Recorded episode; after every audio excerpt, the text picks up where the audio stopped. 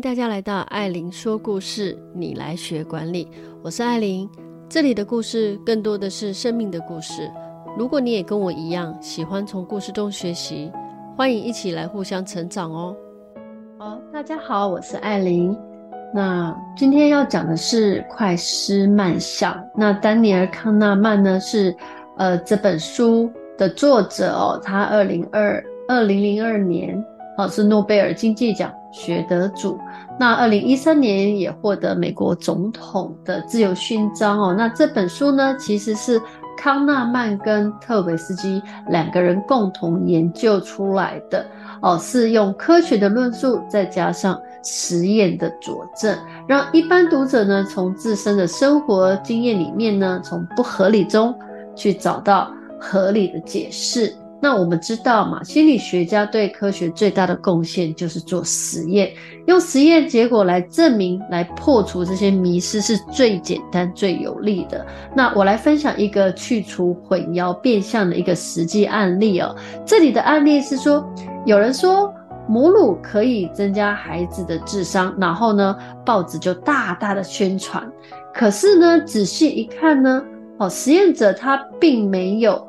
哦，控制这个基因跟后天环境这两项对智商很大影响的这个变相变数哦，那所以呢，哦，那作者就认为说这个实验呢必须要重做。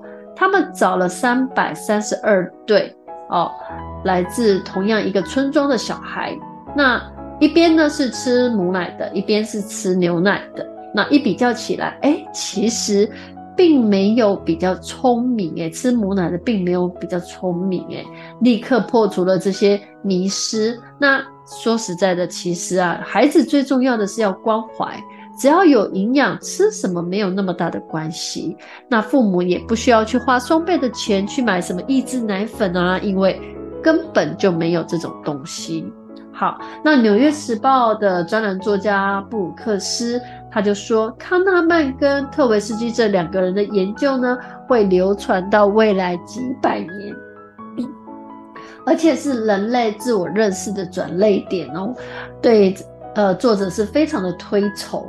那我这边有写到哦，是继弗洛伊德之后，当代最伟大的心理学家，也称为行为经济学之父。那这次呢，说书重点呢会。偏向于解释大脑的一些运作的原理啦，怎么运作啊？那再来呢，就是把焦点会放在思考的这个偏差上面。那作者说，他其实没有在贬低人类智慧的意思哦。这个就好像那个教科书上面有提到一些疾病哦，其实也没有否认到健康啊，是不是？好。那我们平常呢，对自己的直觉跟偏好呢，哦，所做的一些选择，往往也是对的，但不是全永远都是对的，有时候是错的。但是我们还是很有信心啊！我不知道大家有没有这样的一个经验哦。好，我们来看一下这个人类大脑中的思考模式。好，人类的大脑。思考存在了两种思考模式。好，这个以理性的研究不理性行为的这个认知科学，非常有趣哦。那在这一个第一个呢，就叫做系统一。那系统一就是书名当中的 fast thinking 快的思考，它的这个核心呢，就是连结记忆啊、在世界上任何时刻所发生的事情呢。那他为这件事情持续的建构一个完整合理的解释，那这种是属于直觉思考，属于无意识的自动化的一种思考操作模式，自动操作，那反应很快啊，不用费力气啊，不受控制，立即反应啊，就像我们常说的，哎，你怎么说话不经过大脑啊？这个就是系统一在操作。好，那我们来看第二个。这个是系统二，系统二呢，就是 slow thinking 慢的思考，它是属于有意识的理性的自我，它有信念，会做选择，那决定呢要怎么怎么想怎么做。虽然呢最终做决定行动的是系统二哦，但是呢它只有在系统一要他做决定的时候，在求救的时候，系统二才能真正的发挥作用。绝大部分呢还是以系统一的思考为主。那系统二是什么呢？好，系统一我们可以称呼它为老大。那系统二呢，就是老二喽，也就是老大的代理人。只有在驳回系统一随心所欲的冲动跟自由联想，系统二才会接手，成为这个控制操作的这个思考。所以在这里呢，我称系统一为老大，系统二为老二，是老大的代理人。虽然他是最后可以做决定的那一位，但是他就是老二哲学。那等一下我们再做解释。那这里有一个简单的例子来了解一下系统一跟系统二的运作。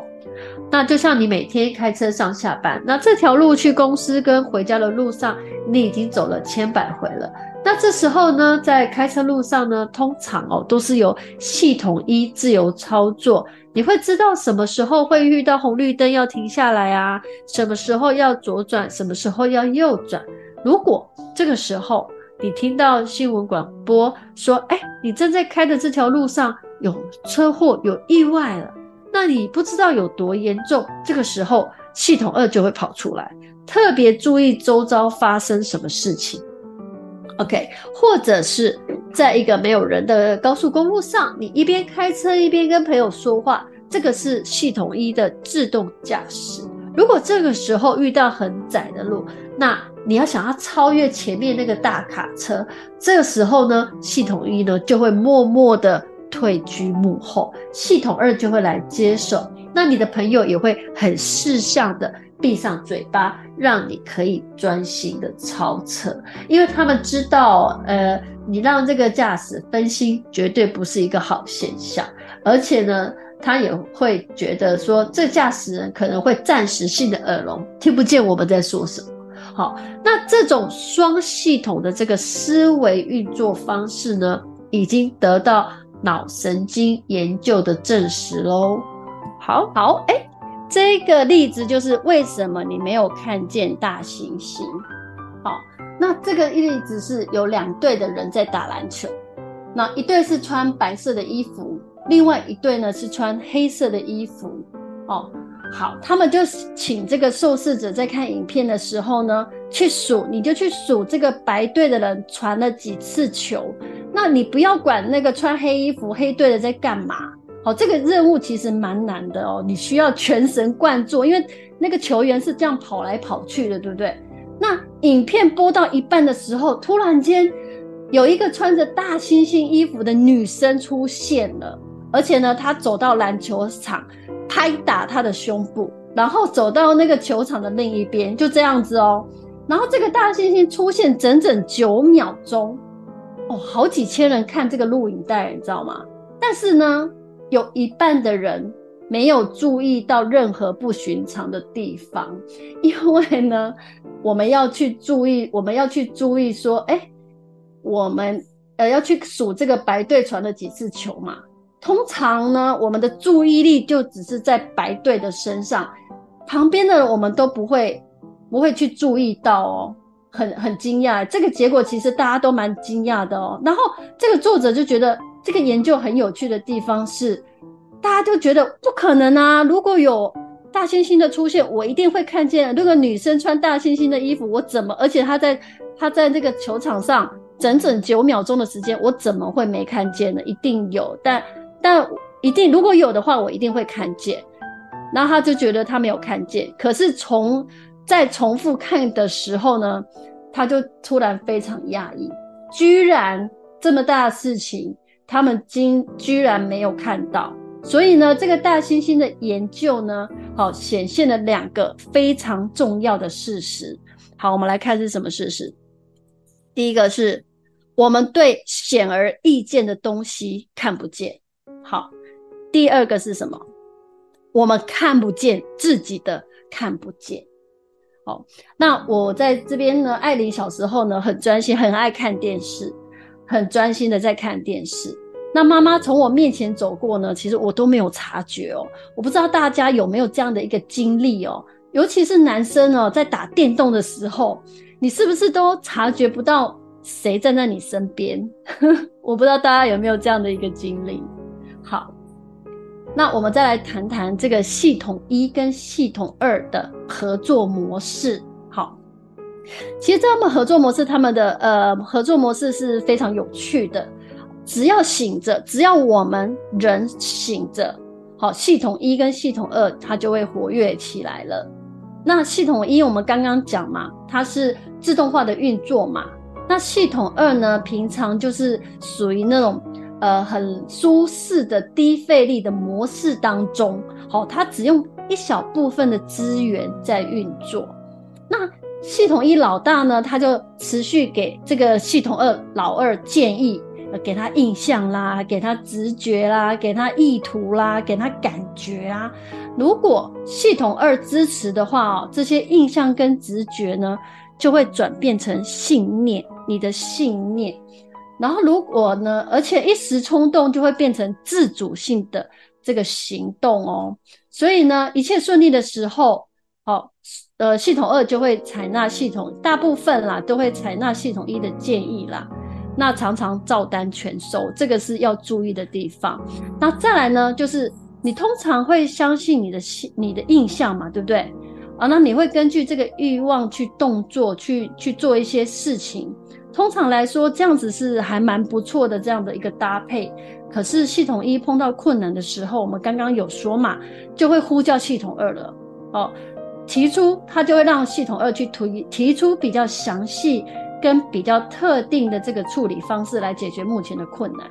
那系统二呢？它其实呢，它会负责持续监控你的行，你自己的行为啊。譬如说，好，我在愤怒的时候呢，我仍然要保持微笑，这个是系统一、系统二的一个模呃运作。好，你还是要保持礼貌，不要失掉你的风度了。或者是提醒你在晚上开车的时候，很半夜开车的时候，它侦测到一个错误马上要发生了，那系统二就会动员起来了。好，它就会呃努力避免这个灾难发生。或者是哎，有一次你差点要脱口而出骂出来的时候呢，啊、哦，你要恢复自我，你要自我控制哦。这个时候呢，呃，系统二也是在运作的。好，大部分的呢都是系统一运作，只有在困难的时候，系统二才会接过来，然后系统二是拥有最后的决定权。好，那我们再来讲这个最后一个系统一跟系统二他们的工作分配其实是非常有效率的，他们工作呢会减到最低，把这个效能提到最高。而且系统一呢，通常很称职啊，他对熟悉的一些情境啊、模式啊、好、哦、判断啊，其实呃有时候呢是比较正确的，因为他要短时间他要预测嘛，对不对？但是它也存在着一些偏见。那待会儿呢，我们就来看看有哪些偏见是不是有发生在我们的身上。好，好，那另外一个呢，我要我要提醒大家的话，就是系统一它常常会。避重就轻，譬如说，我要回答你一些，我叫你回答这个问题，诶，你可能不会回答，然后你顾左右而言他，这个时候就是你的系统一在操作哦。而且系统一还有一个很大的缺陷，就是它没有办法被关掉，它没有办法被关掉。所以呢，假如哦你在那个荧幕上看到一个字，你觉得你认得哦，你就会去读它哦，好，你就会不自觉的会去读它。除非你的注意力是在别的地方，否则你会看到，你可能就你会念它。好，我们来看一下，我们开始来做一个例子哦。诶，大家有没有看到这两条线？这两条线呢是两条不同长，诶，不知道，诶，我应该是讲说两条平行线哦。那这个尾巴呢是指向不同的地方的箭头。那你觉得上面比较长的打一一一？那你觉得一样长的打二二二，觉得下面比较长的帮我打三三三好吗？二二二二二二，哎呦，大家都二二二哦，有没有不一样答案的？有没有一一一三三三的？大家都不敢写，有人写三，好。说实在的，如果是艾琳来看的话哦，以视觉来看的话，我会选三诶，三三三，我会觉得下面那一条比较长。我不知道有没有人跟我一样，但是呢，哦，我们家平平安安，确实拿尺来量过。那个其实它两条线是不折不扣的一样长的两条线，这个叫做什么呢？这个叫做呃穆勒赖尔 （Muller-Lyer） 错觉。OK，那是不是听得意犹未尽呢？不要走开，我们马上回来。好，有 Muller-Lyer 的错觉，下面那一条线确实哦，我们如果这样看的话，它确实比较长。哎、欸，真的视觉上真的是比较长，对不对？哎、欸，iPhone 二，谢谢你 回应我的话。OK，好，说实在的啦，我们会当然相信自己亲眼看到的嘛，对不对？但是如果你曾经看过这张图，你知道这个是很有名的 Muller-Lyer 的错觉。你只要拿一把尺量一下，你就会知道它们是一样长的哦。现在你量过了哦，就表示你是系统二哦，这系统系统二，OK，好，所以你知道这两条线一样长，你知道嘛？对不对？所以这是系统二在操作。等你说你们刚刚那个 iPhone 二米尔斯啊、Kenny 啊，你们在讲二二二的时候，其实是系统二在操作，你们的系统二在操作。那 Row 三的话，Row 肉是三嘛，对不对？我也是三，我是系统一在操作，因为我是直觉性的反应，视觉上看出来的就是下面那一条比较长，这个叫系统一在操作。那你要对抗这个错觉哦，有一个方法，什么方法呢？就是你必须要学习不信任自己，你要学习不信任自己，怀疑自己哦，这其实有点累啦。对不对？你要执行这个规则，你要能够辨别、辨识这个错误的话，那你就是回忆嘛。哎，其实哦，它是你要告诉自己，其实它是一样长的。即使我看到下面那个比较长，它们两条还是一样长。就会，你就不会，你只要记忆，你只要记得知道，那你就不会被这个 Muller layer 的错觉给愚弄了。OK，好，眼睛看到的不一定是事实，没有错。好，眯眼就看就一样长，好好厉害。好，我们来看下一个啊。好，下一个哦，并不是所有的错觉哦都是可以看得见的，好，都是可以看得见。我们所谓的有一个叫做认知错觉，好，这个叫做思考上的错觉是看不到的哦。那书中有一个例子哦，因为作者是研究生的时候，他有上过艺术跟心理治疗课。那在某一个课程当中呢，老师就跟他分享了一个临床的一个智慧。他说：“哎、你可能会碰到这样的一个病人哦，他看到很多心理治疗师都没有治好，那这个病人呢，哎、还活灵活现的哦，在这边说：哎，我跟你说啦，之前那个某某什么心理师啊，他怎么样？他不了解我啦，犯了多少错误？但是我看到你哦，我就觉得你跟他不一样啊。”所以呢，我觉得你是相信我的，你绝对有能力的哦。我告诉你，这个时候突然老师突然提高声音说：“绝对不要收这种病人，然后把他赶出去。他可能是心理变态，好、你怎么样也帮助不了他的哦。”被他这样老那个作者吓一跳，你知道吗？哎哎，奇怪了，为什么老师会这样说？好、哦，当时他是不能够不能够呃。苟同老师的想法，可是多年之后呢，他证实了老师的话是对的。这其实就跟那个 Muller-Lyer 我们刚刚讲的那个错觉哦，有很相似的一个类比哦。老师没有教说，哎，不要跟病人感同身受，不是这样子的哦，因为他们知道我们对病人的感觉，好、哦，不是我们自己能够控制的，它是来自于系统一，系统一在控制的。好，它是自动操作的。那老师呢，也没有教我们要怀疑自己对病人的这个感觉嘛。好，那其实呢，有一个重复的失呃失败医疗史的病人，强烈的吸引这样子的一个，其实在这个心理学上面呢，是有有这样的一个存在。然后这个是一个危险的讯号。好，老师就是因为想到了这个危险的讯号，所以呢，他才告诉那当下告诉他说，不不能收这样的一个病人。好，他会觉得说，哎，会影响到这个心理师，可能他会，然后被老师教导。那后来呢，好，被老师教导要如何辨识他，不要相信他，做出任何的反应。好，这个就是系统二，你要认知错误，你要知道，你要知道。好，那让我想到一个呃一个实际的案例，我跟大家讲一下。就我有一个空姐，以前呢、我有一个空姐的朋友，人长得非常的美丽，然后又有气质。那但是呢，大家都说他是渣男磁铁。呃，渣男磁铁的这个体质，每次都会遇到渣男哦。好，原因是什么？他很喜欢那种帅气啦、幽默啊，那种渣男那一套把妹的技巧。然后每次他听那个花言巧语的时候，就听听得心花怒放，然后就一头栽进去了。那这个其实是什么呢？其实这个就是认知的错觉，他只他不知道的，他不晓得。那最常被问到的问题是。请问，这样的一个情况，它可不可以被克服？哎，大家听到这个结果呢，可能不是很激励人，因为呢，系统一是自动运作的，刚刚有说过，不能随意志被关掉。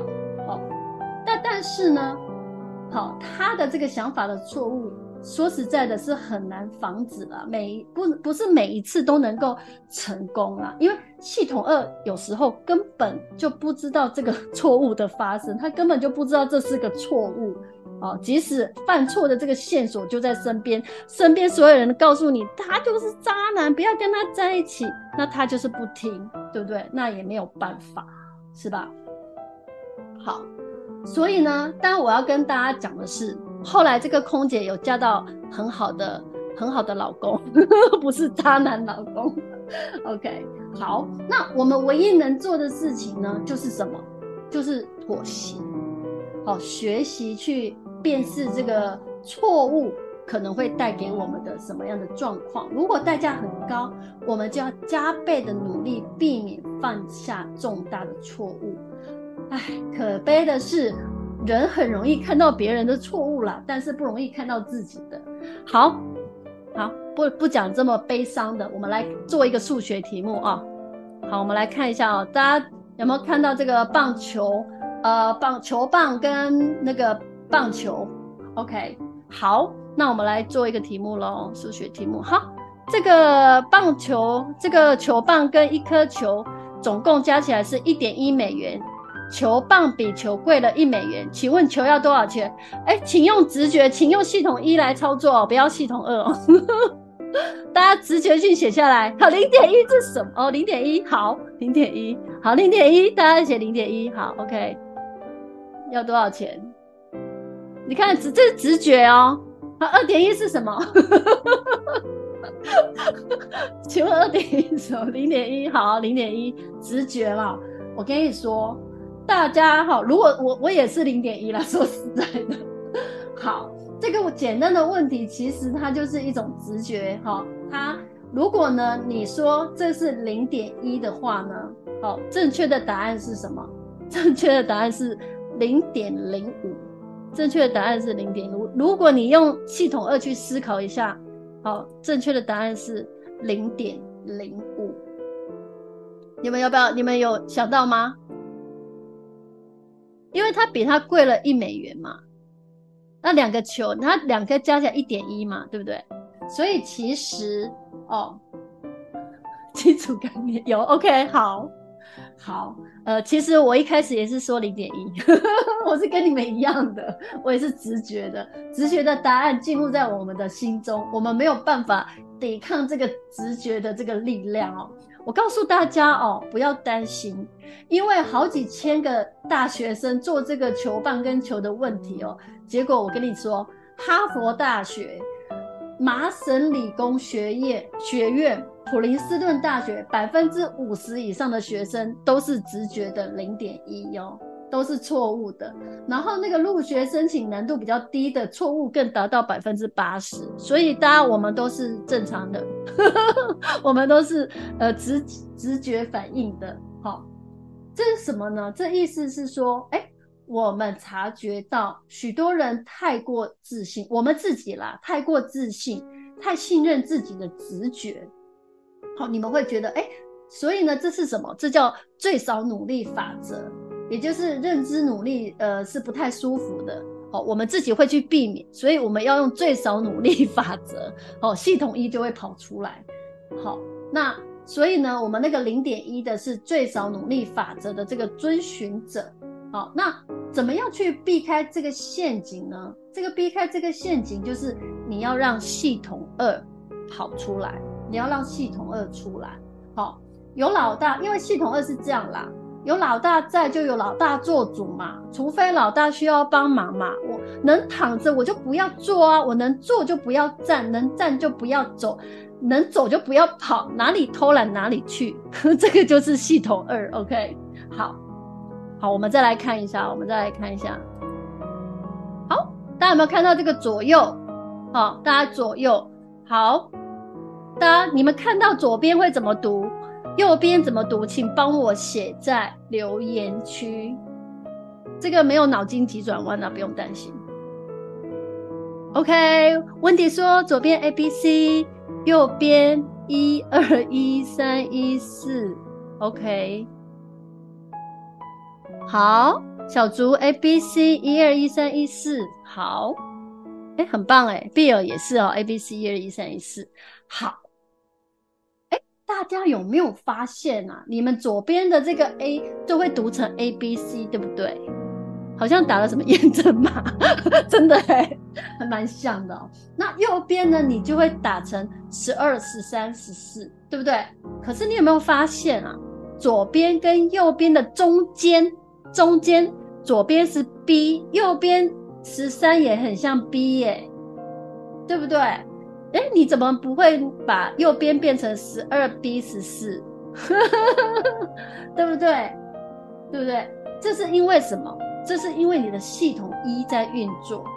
同样的这种形状哦，在字母的这个情境中，你会读成 B，但是呢，在数字的这个情境中呢，你会读成十三，哦，对不对？虽然形状模棱两可嘛，可是呢，这个时候你就是跳入这个。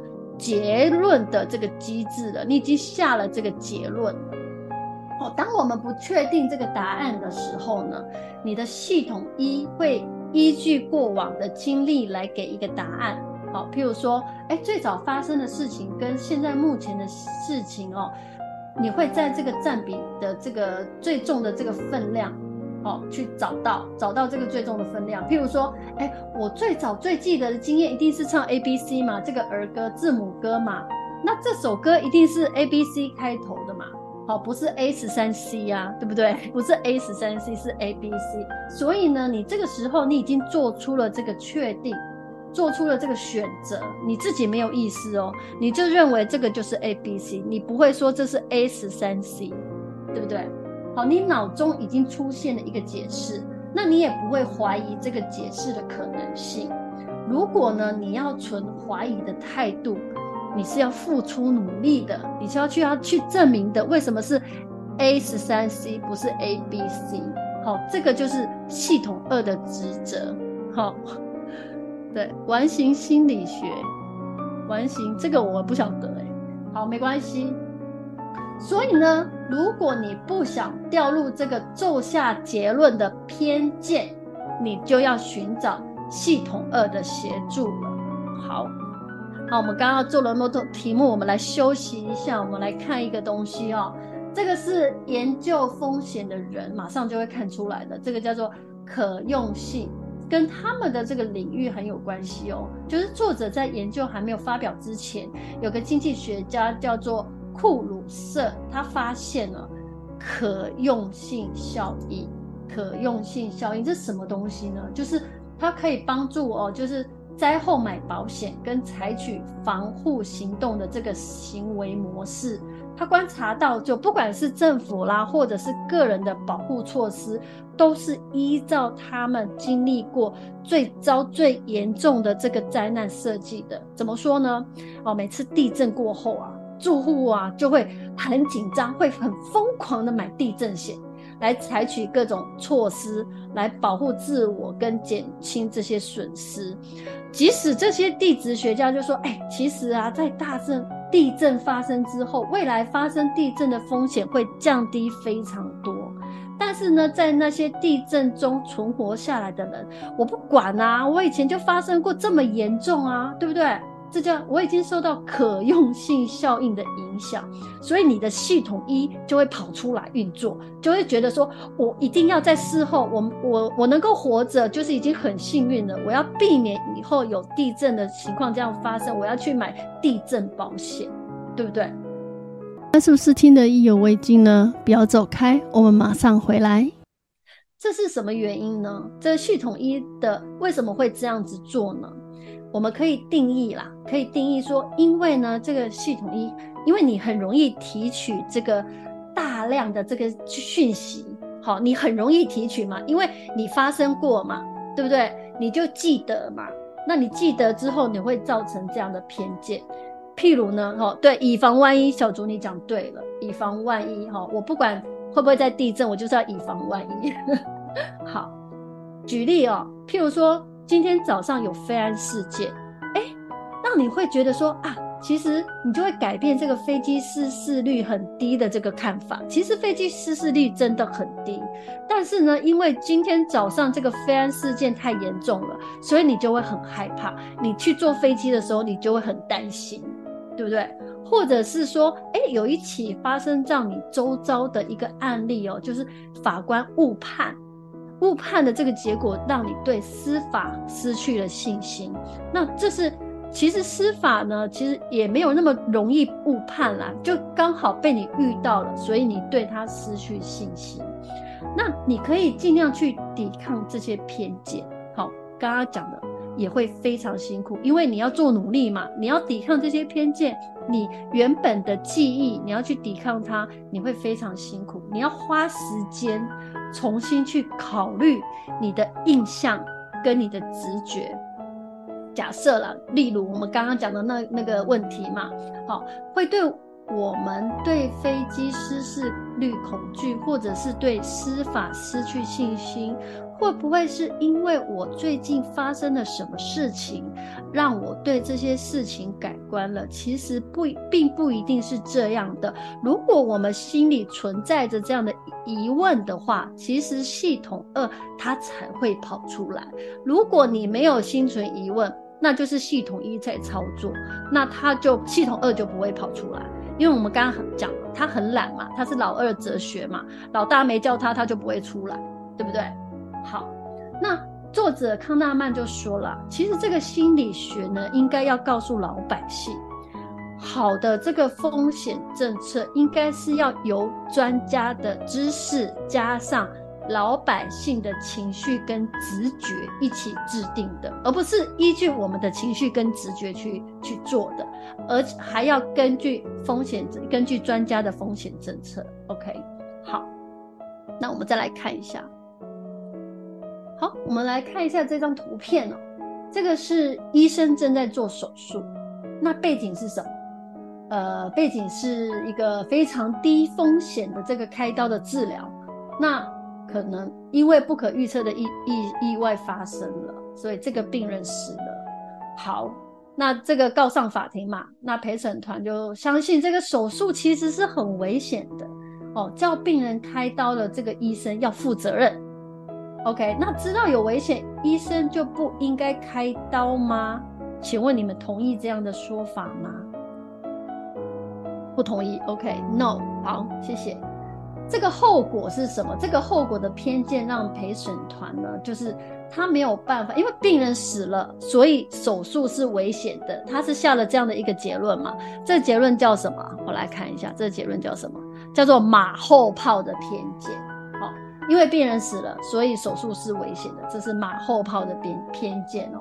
那陪审团其实他无法无法评估这个决策究竟是对的还是不对的。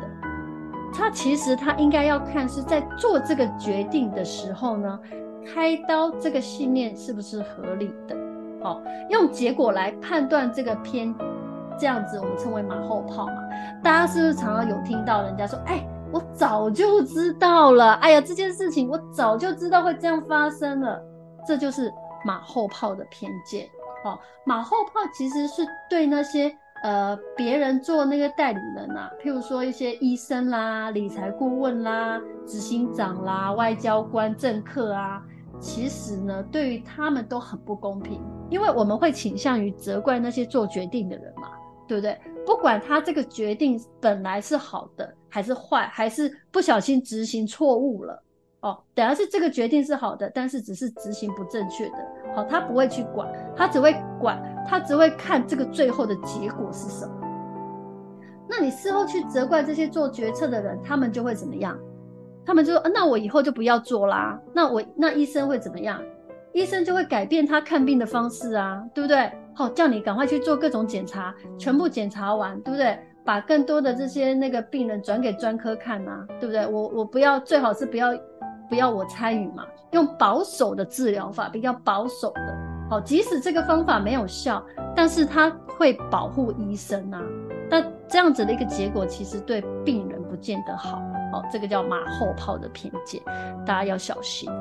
好，那我们再来看一个这个哦，心理学家这个克莱恩曾经讲的一个故事，就是。一群消防队员进入一间厨房，着火的厨房哦，好，他们就把火熄灭了。然后那个消防队长就听到他自己大喊：“马上撤出！”叫所有的队员马上撤出。那其实呢，他并不知道自己为什么会这样说，是他的直觉。那这个系统一突然跑出来告诉他有危险，然后呢，结果呢，消防队这整个整个团队一离开之后，地板就垮掉了。哇，好险啊！这些这个消防队长救了大家一命。然后其实呢，事后呢，消防队长才知道什么？其实这场火场就火警哦，比一般的安静。他说啦，他后来事后回想，他说没有剧烈的燃烧、巨大的声音，而且他的耳朵又比正常的时候更热了。这激发他的那个危机第六感。他不知道什么地方不对，但是他就觉得不对劲。那后来呢？发现这个火源呢，并不是在厨房，而是在地下室。而那些消防队员当时就站在火源的上面。哦，那这个克莱恩呢，他就跟那个小队长面谈嘛。他发现哦，哎，其实小队长他觉得说，哎，他只有一个选择，就是离开撤掉。其实对他来讲，就是就够了。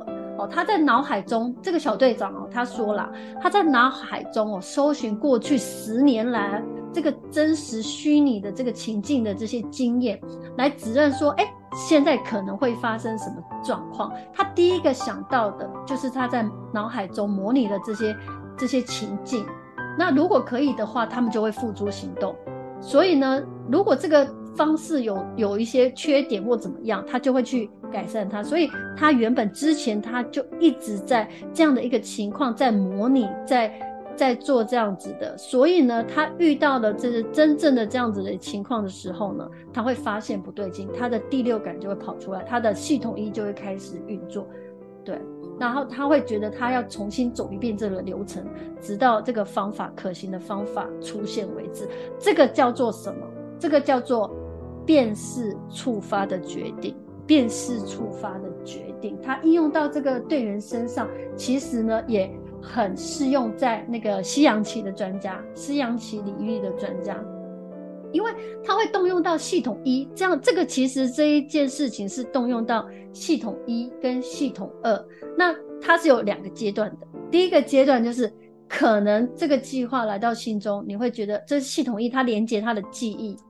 他连接他的记忆，然后呢，他再开始搜寻。那下一步就是一些历程嘛，就是一些刻意的历程，在心智中模拟了。那看看他是不是有这个有这样的一个情境发生。那系统二就会开始在操作。那我们有听过有听过一种那种专家直觉的故事，我不知道大家有没有听过。就是西洋棋大师啊，走走走过那个街头的时候呢，脚步脚步都没有停哦，直接走过去，然后就说再三步，白棋就赢了。大家有没有这种很神奇的对？或者是那个医生啊，只要看到病人一眼，哦，就可以做出一些。很复杂的一些诊断，就知道哦，你大概发生什么事情了，你是怎么样？这个专家的直觉啊，在我们看起来好像是魔术哦，但是我告诉大家，其实不是，大家有没有想过那个什么台下台上一分钟，台下十年功，对不对？大家应该都有听过。他们呢，其实呢，其实我们也是在，我们也是，我们每人每个人每一天其实都在做专家的直觉判断。哦，为什么呢？我举个例子哦，可能一走到那个房间的时候，你就知道，哎。别人刚刚可能有人在讲我坏话，因为你走进去的时候鸦雀无声，有没有这样的情况？或者是开车的时候，旁边那个车道的驾驶有一些细微的动作，哎，你就会发现，哎，他可能是一个危险的驾驶者哦，哦，那你就要小心，小小心他，就会避他，把他就是会闪避他，对不对？其实我们每天哦，直觉的能力不会比有经验的那些消防队员或医生还差，只是我们经历的都是一些日常小事啦。对，所以我们也是有可能是变成那个专家。哦，Sabrina 说以前在皮肤眼科，病人还能坐下，医生药都开好了，这个是有一点夸张。好，好，我们来看哦，好。那刚刚我们讲到这个专家的直觉哦，我们什么时候呢才能够相信这个直觉？有一个重要的原则啊，就是人们对他的这个直觉的自信呢，他其实是不是一个很可靠的哦，不是很可靠。换句话说，你不要相信任何告诉你、任何告诉你的人说，哎，别人告诉你说啊，你要多相信他的判断呐，哦。或者是你自己，你自己都不要相信你自己，除非除非有两个因素你可以相信。第一个因素是一个很很规则可以被预测的环境。假设我刚刚我们一开始的时候就举到一个例子，就是这条路从公司到家里你已经走了千百回了。好，这个时候呢，如果没有意外发生的话，其实很规则的，你可以相信你的直觉，对不对？好。另外一个是什么？一个从很久的练习中得到了这些规律的机会。哦，这是什么意思呢？譬如说我们刚刚讲的嘛，呃，台下一分钟，台呃台上一分钟，台下十年功。其实你已经呃呃练习了十年了，哈、哦，所以你已经练习了很久了。对，刻意练习，刻意练习。这个之后那个米尔斯会讲到，我先帮他打广告。好。当这个两个条件都满足的时候呢，好，直觉就是一个技术直觉。那《纽约时报》书评说，诶，如果你已经是可预测了，而且有快速回馈的这个环境里面，你完成了一万个小时的训练，好，例如西洋棋高手啦、救火队队员啊、麻醉医生，麻醉医生很重要，那我们就可以诉诸直觉。如果你没有一万个小时训练，那你就。请三思而后行。刚刚我们有刚刚有讲到这个系统一有一些不能根治的问题，但是呢，如果呢，如果我们懂得善用它的本质来协助我们沟通，其实这也是增加我们的智慧。那大家都知道，好的沟通者一定要知道人的心理嘛，对不对？那系统一是直觉啊，只有在系统一走不通的时候，系统二才会出现。那这叫做什么？阎王好见。小鬼难缠，所以系统一放行了，后面就没事了。那书中举一个例子哦，这个器官捐赠率是奥地利跟德国，奥地利跟德国其实呢是同文同种嘛，但是在捐赠器官的时候呢是非常非常不一样的，比例非常的悬殊。哎，大家可以猜一猜吗？奥地利比较捐赠器官比较高，还是德国？这个就是直觉啦，这个系统二出来没有办法。德国，其实我本来应该也是猜德国的。Sabrina 说奥地利，好好，OK。其实你看，奥地利捐赠率百分之百，德国只有百分之十二。好，待会我跟大家讲一下为什么。好，我们再来看那个瑞典跟丹麦啊，我就不耽误大家的时间了，直接讲答案。瑞典跟丹麦哦，也是文化跟人种比较相似嘛，而且丹麦还被瑞典统治过啊，对不对？但是呢，他们的器官捐赠率呢，也是好，瑞典是八八百分之八十六，丹麦是百分之四。OK，那为什么呢？其实我跟你讲，跟大家讲，只有一个原因哦，只有一个原因。好，大家有没有看到这一个打勾？其实这个打勾而已。是什么意思呢？原来呢是表格设计的不同，就是等于是说你你如果呢呃去器官捐赠的话，哦，在高器官捐赠国家，表格是你不想的请打勾，不然我就假设你愿意捐。那很多你不想的打勾，那你那另外一个，譬如说德国跟丹麦，他们就比较傻。他说你想要捐赠的打勾，大家都是不打嘛。我想要捐赠，大家都不打嘛。那另外的那个奥地利跟那个瑞典就，就你不打勾就表示你同意了。OK，好，哎，真的很，这差异真的很大哎，对不对？人只是觉得真的是很很奇怪的动物哦。哎，谁会想到这个表格勾选的方式会造成这样的不同的结果？最后，人不是理性的动物，哈，人不是理性的动物，很容易被直觉跟偏见去犯诱导犯错。To err is human，好，人本来就会犯错。那我希望这次说书能够帮大家做决策的时候避开系统一的陷阱，那你善用它，成为更智、更有智慧的人。我们同一时间，艾琳说故事，你来学管理。